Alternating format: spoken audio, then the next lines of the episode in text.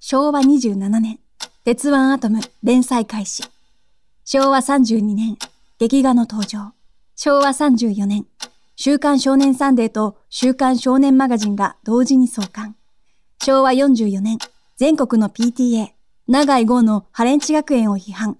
昭和45年、明日のジョーの力石徹死亡。昭和の漫画黎明期を紐解く。戦後史開封漫画編。次回より全5話を順次公開。番組のフォローをお忘れなく。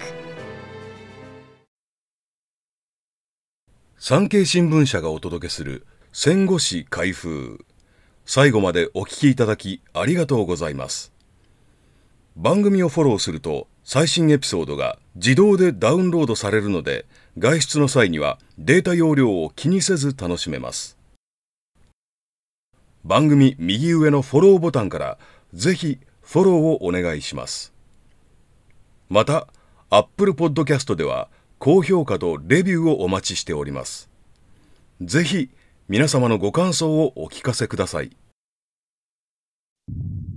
昭和20年8月、戦争終結。インドネシアにおいて自らの意志で進んで現地に残留した日本兵がいた。アジアを解放する。